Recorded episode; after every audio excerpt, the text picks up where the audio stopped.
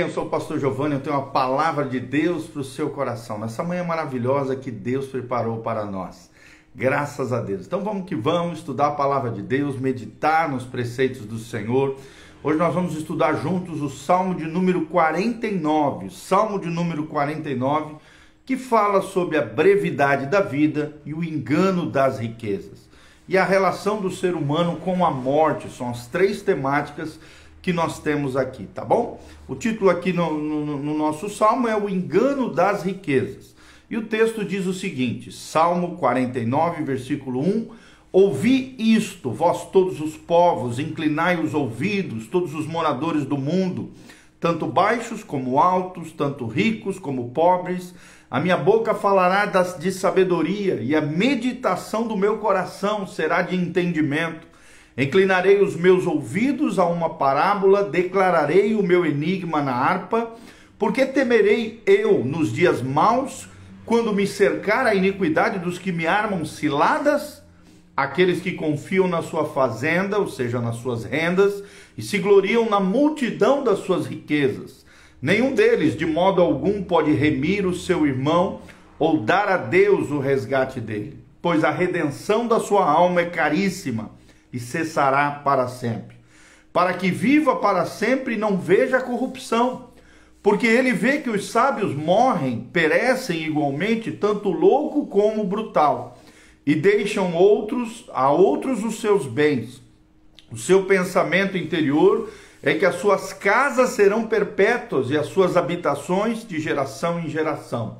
Dão às suas terras os seus próprios nomes Todavia, o homem que está em honra não permanece, antes é como os animais que perecem.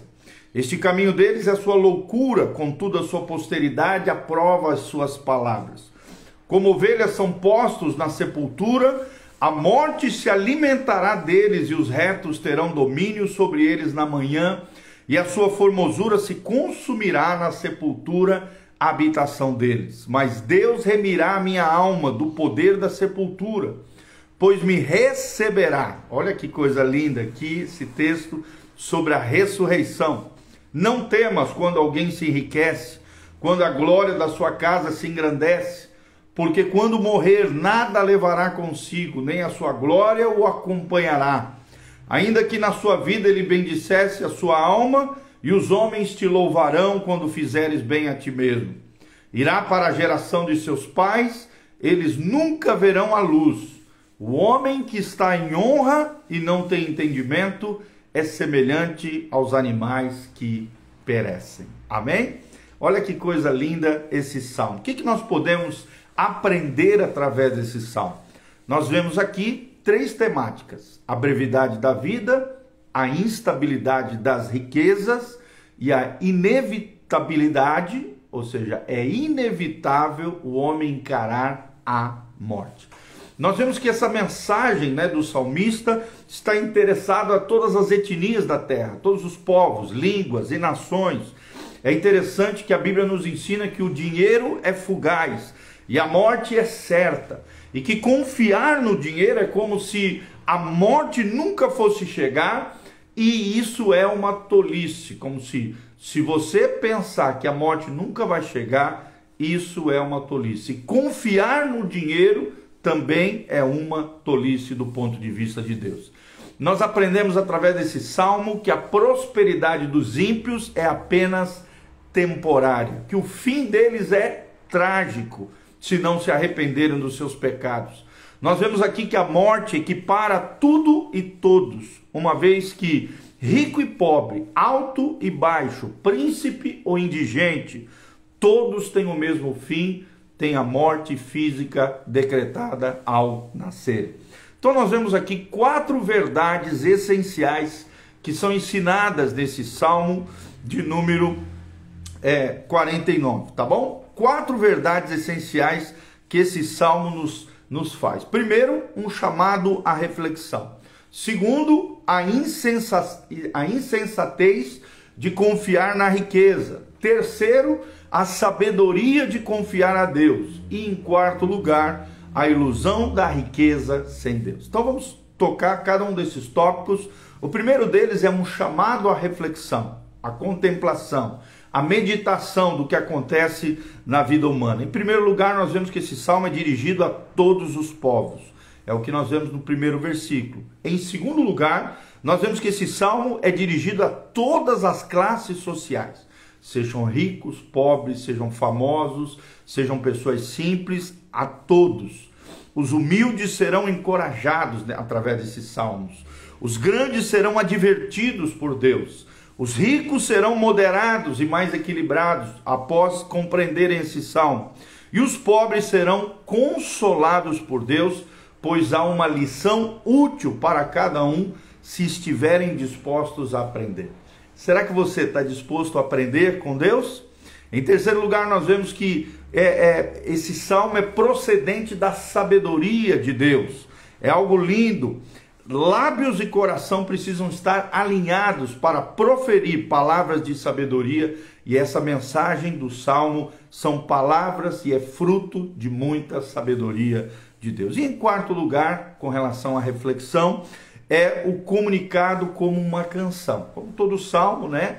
É, é, é poesia hebraica, é uma canção cujo ensinamento, princípios e valores estão por detrás, a fim de levarem os homens à maturidade e também a louvarem ao Senhor. Nós vemos aqui que a prosperidade dos ímpios era um dos grandes enigmas da vida dos israelitas piedosos, consagrados, dedicados ao Senhor, demandando uma solução que apenas podia ser dada parcialmente antes que a revelação mais completa de Cristo trouxesse vida ou imortalidade à luz, ao entendimento, ao conhecimento dos homens. Tá bom? Então, primeiro ponto é um chamado à reflexão. Segundo momento que nós vemos nesse salmo vai do versículo 5 ao 14, ou seja, o primeiro momento vai do 1 ao 4 e o segundo de 5 a 14, você vê a insensatez de confiar nas riquezas. E aí sete verdades são destacadas através desse trecho da palavra de Deus. A primeira delas, que os justos não devem temer aqueles que confiam e se gloriam nas suas riquezas. Nós vemos isso no versículo 5 e 6. Em segundo lugar, nós aprendemos que o dinheiro não pode livrar ninguém da morte. Está no versículo 7 ao versículo 9. Outra coisa que nós aprendemos dentro desse tópico é que o rico não pode comprar com todo o seu dinheiro a isenção da morte. Não tem como. Todos os homens irão morrer. O salário do pecado é a morte. Todo ser humano veio do pó e ao pó retornará. Ou seja, o dinheiro dos ricos, diante de quem os homens ficam atemorizados, pode comprar tudo que o mundo tem para oferecer, mas não pode comprar o livramento da morte. Eles não podem oferecer um preço de resgate alto o suficiente para livrá-los do destino comum de todos os homens. Tá bom? Então é muito interessante nós pensarmos nisso. O terceiro aspecto é que a morte é democrática, chega a todos os homens. Está no versículo 10, na parte A. O quarto tópico que nós vemos aqui é que o rico não pode levar consigo as suas riquezas. Não tem gaveta em caixão. Não tem gaveta em caixão. O quinto tópico que nós aprendemos é que o homem é apenas inquilino nessa terra e não proprietário permanente. Por quê? Porque o proprietário é o Senhor, é ele que pertence toda a terra. Toda a terra e toda a criação pertence ao Criador. Somos apenas inquilinos, somos apenas mordomos, o verdadeiro proprietário é o Senhor. Em sexto lugar, vemos que o homem rico tem seguidores e bajuladores. No versículo 13 do Salmo 49, vemos claramente isso. Em sétimo lugar, vemos que a altivez humana, né, o orgulho humano se apaga diante do poder da morte. Toda arrogância, toda prepotência, toda aquele que se acha acima do bem e do mal, se apaga diante do poder da morte. Depois, o terceiro aspecto é nós aprendemos sobre a sabedoria de confiar em Deus. No, a partir do versículo 15 você aprende isso. O salmista está dizendo que as desigualdades dessa vida serão corrigidas no porvir, na eternidade. O ímpio pode até ter sucesso aqui e agora, mas tudo que ele espera na eternidade são misérias, da sepultura e a condenação eterna é o que ensina a palavra de Deus. Por outro lado, o reto, o santo, o piedoso, aquele que é consagrado a Deus, pode ter até sofrido aqui agora, mas na vida futura ele será bem-aventurado, porque Deus o tomará para si. Olha que palavra extraordinária, que palavras consoladoras para aqueles que talvez estejam passando alguma dificuldade financeira, material, aqui nesta vida terrena. Então, quando pensamos sobre a sabedoria de confiar em Deus, queremos destacar algumas coisas. A primeira delas, a promessa de ressurreição. Está no versículo 15, na parte A. E é tremendo quando a Bíblia diz: Mas Deus remirá a minha alma do poder da morte. Olha que coisa, que palavra, que promessa poderosa para as nossas vidas, gente. É tremendo isso. Deus remirá. Podemos confiar na promessa da ressurreição. Em segundo lugar, a promessa do arrebatamento, na parte B do versículo 15 do Salmo 49, pois ele me tomará para si. É uma referência ao arrebatamento, assim como o Senhor tomou Enoque, Elias para si, quando Jesus voltar em majestade e glória, os mortos em Cristo ressuscitarão primeiro, depois nós, os vivos, seremos arrebatados, transformados para nos encontrarmos com Jesus, o Senhor, e assim estaremos com ele para todo sempre é o que diz 1 Tessalonicenses 4, de 13 a 18.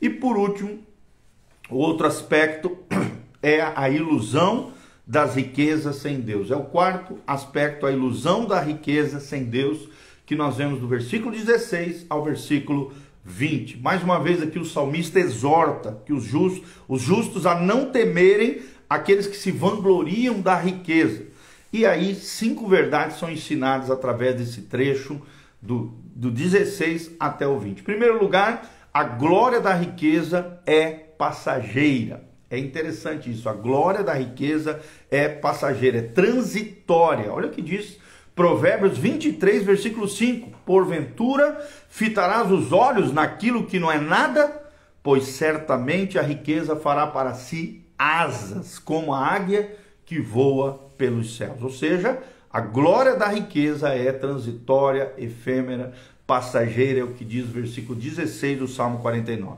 Segundo lugar, a riqueza não é permanente, como nós falamos no versículo 17, parte A, nós vemos que quando um homem rico morre, ele nada levará consigo. É interessante isso. Né? Quando o doutor, por exemplo, John Rockefeller, é, deixou, o contador respondeu: né, um dos caras mais ricos dos Estados Unidos. Ele deixou tudo, não levou nenhum centavo, apesar de ser o homem mais rico dos Estados Unidos. Pelo rio da morte, o homem tem de passar desnudo.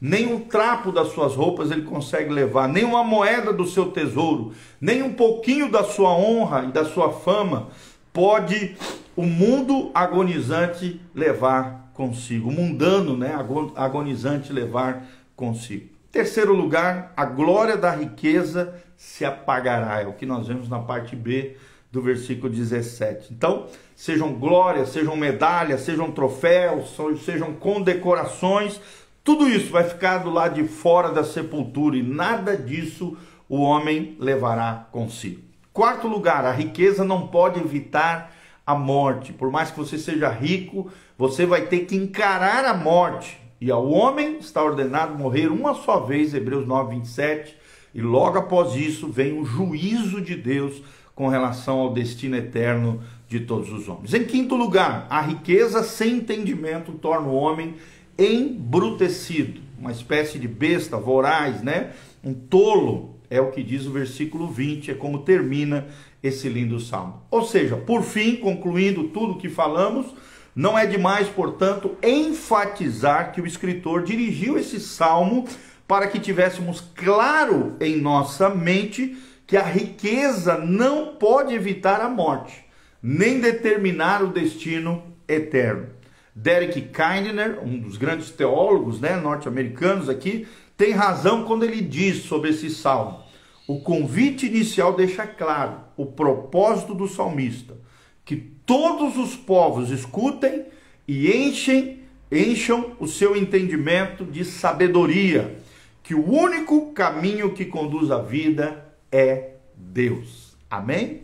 É Jesus quem diz: Eu sou o caminho, a verdade e a vida. Ninguém vem ao Pai senão por mim. Tá bom? Então, quais são as quatro verdades que nós vemos tremendamente aqui nesse, nesse lindo salmo? A primeira delas, um chamado à reflexão. A segunda verdade, a insensatez de confiar nas riquezas. A terceira verdade, a sabedoria de confiar em Deus. E a quarta verdade, a ilusão da riqueza sem Deus. Então, os três tópicos desse salmo é a brevidade da vida, a instabilidade da riqueza e a inevitabilidade da morte com relação a todos os homens, tá bom? Então, que Deus abençoe essa palavra ao seu coração, no Salmo 49, salmo que nós meditamos hoje juntos aqui, à luz da palavra de Deus. Vale a pena estudar a Bíblia todos os dias, orar, meditar nos escritos sagrados para que possamos crescer em sabedoria e graça diante do Senhor. Se você gostou, dá um like aí, aperta no sininho, dá um joinha, compartilhe esse vídeo com outras pessoas.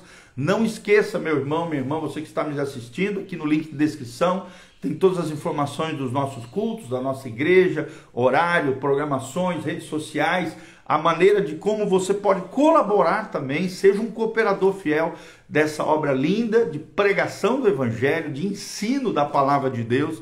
Você pode ser um cooperador conosco. Desde já quero mandar um abraço para Luciene Veríssimo, o Isidoro, o Tião, né, o Sebastião Isidoro, a Prismael, pastora Jusilene, a Neuzira Franchini, a Deliane, a Cris Sequete, o Nando Garcia, o Rildo Almeida, Gisele Aline, o Jefferson Ribeiro, a Michele Karine Medeiros Ferreira, querida Mi, Michele, o Amarildo, todos vocês, amados, sejam muito bem-vindos. Você que chegou aqui no final do videozinho, perdeu talvez o início desse devocional, nós vamos deixar disponível no Instagram, no Facebook do Pastor Giovanni e também no YouTube. Sempre fica disponível esse vídeo para que você possa assistir novamente e pegar o todo daquilo que nós estamos falando, tá bom? Não esqueça, lança sua semente no reino de Deus para que você possa ter uma colheita abençoada através daquilo das promessas de Deus na sua palavra, tá bom?